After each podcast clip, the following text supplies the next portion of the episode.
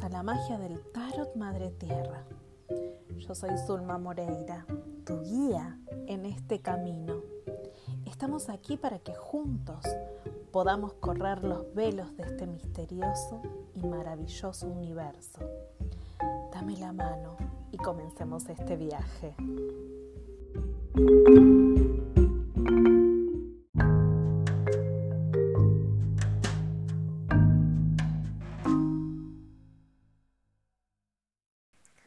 Hola, aquí te traigo un tema que para mí es súper importante. Yo soy como muy meticulosa con este tema.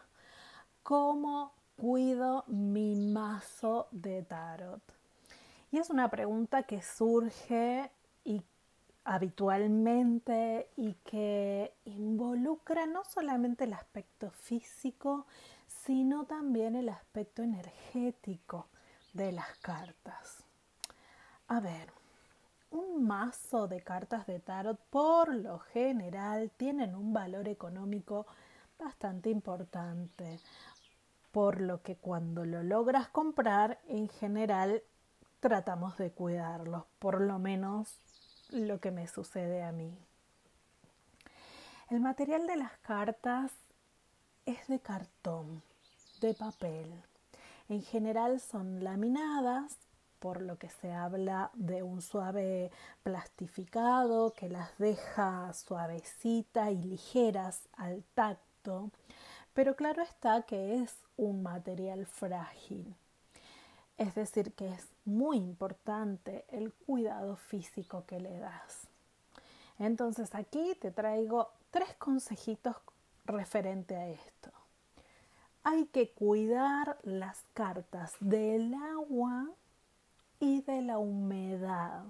Si por alguna razón en el lugar donde está está húmedo o te agarra una lluvia, es necesario protegerlas, cuidarlas y sacarlas diariamente para que se aereen y tomen aire o sol y vuelvan a restaurarse. Otro punto, ten cuidado de no ajarlas o doblarlas. Esto de, mm, cuando alguien las agarra y las dobla o las agarra muy fuerte o las eh, quieren sacar con la uña, esto es sumamente peligroso. Una carta que se aja es un mazo perdido. Entonces, en general, primero que eh, tratamos de no doblarlas, de no ajarlas y intentamos elegir las cartas nosotros. Es decir, si alguien toca esa carta, yo la retiro eh, del lugar para mostrarla. El punto 3 o mi consejo número 3 es siempre usa un pañuelo o una tela para deslizarlas ya que son susceptibles a rayarse por la fricción en superficies ásperas. Entonces, un pañuelito que va a llevar a otras cosas que ya te voy a contar más adelante, es importante leer las cartas sobre un pañuelo o una tela o una pashmina, como quieras llamarle, eh, para evitar que se raspen en situación, que se raspe que se rayen en superficies ásperas. Las cartas, por lo general, no todas, pero en general vienen en, en cajas. Eh, yo digo cajas inutilizables y poco prácticas. Perdón, pero así lo veo, ¿no? Para mí es como un gasto en papel y en diseño que es inútil, pueden quedar bonitas, pero no una vez que nosotras comenzamos a trabajar eh, el mazo de tarot, no tiene una funcionalidad eh, la caja. ¿Por qué? Porque se guarda en una tela, en una bolsa, en una caja especial. Por lo tanto, esta caja de presentación termina guardada o en la basura. Recuerdo una caja de un tarot muy especial, muy preciosa, la caja labrada con detalles dorados, precioso que durante años vivió aplastada, es decir, desarmada la caja entre los libros de la biblioteca sin ninguna eh, función, sin ninguna utilidad, porque no podía tirarla de tan hermosa que era, ¿no? Bien, las cartas se envuelven en un pañuelo o en una tela suave, como ya lo hablamos antes. Puede ser de los motivos y los colores más variados, con brillos, con gasas, de sedas, estampados, lisos, etcétera, El que a ti te guste. Esta debe ser lo suficientemente grande como para extender todas las cartas en él. Y esto la cuidará de posibles contactos con la humedad y al usarlas estarán seguras, como dijimos antes, de superficies irregulares.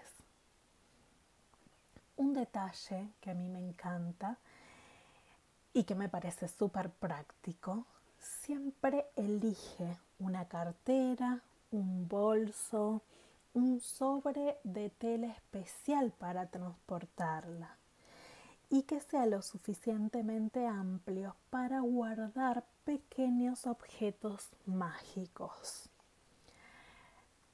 Te cuento cuáles uso yo. Los cuatro elementos siempre tienen que estar representados.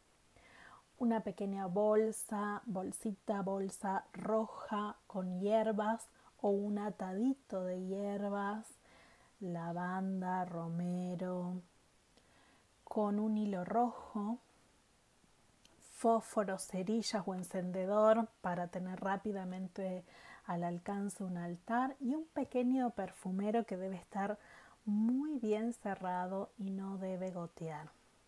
A ver, pasemos a este punto. Los elementos que representan las cuatro energías pueden ser una pluma, el aire, un caracol, el agua, una piedra cristal, eh, la materia, lo firme y una pequeña vela que va a representar el fuego.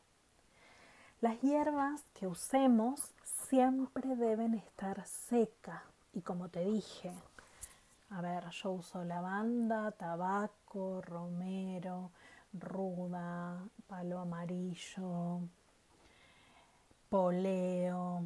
Todas estas hierbas que te acabo de nombrar en general son limpiadoras y su aroma abren el coronario permitiendo una mejor conexión. Esta es, la función de estas hierbas.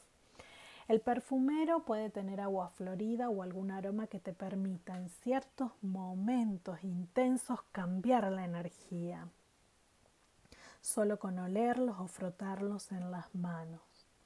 Muchas veces durante las lecturas de tarot solemos entrar en trance y estos aromas fuertes, floridos, ricos, facilitan el salir de ese trance.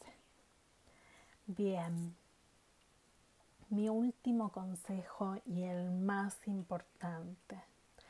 Las cartas de tarot no se comparten, ni mucho menos se dan para que los niños jueguen. Las cartas de tarot se convierten en una extensión de la tarotista es una herramienta sagrada y en el uso y en el tiempo se genera una simbiosis armónica que permite la fluidez energética, permite eh, que el canal se abra rápidamente. Y si alguien más las usa, las manosea o juega con ella, esta energía circular se puede cortar.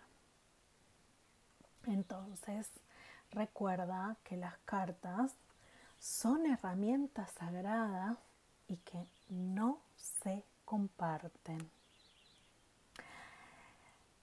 Hasta aquí llegamos. Te quiero invitar para que tomes el entrenamiento del tarot Madre Tierra para aprender esto y mucho, muchísimo más. Y si no llegas al entrenamiento, puedes adquirir el libro con el mazo de cartas del Tarot Madre Tierra. Aquí te dejo el link para que entres. Gracias.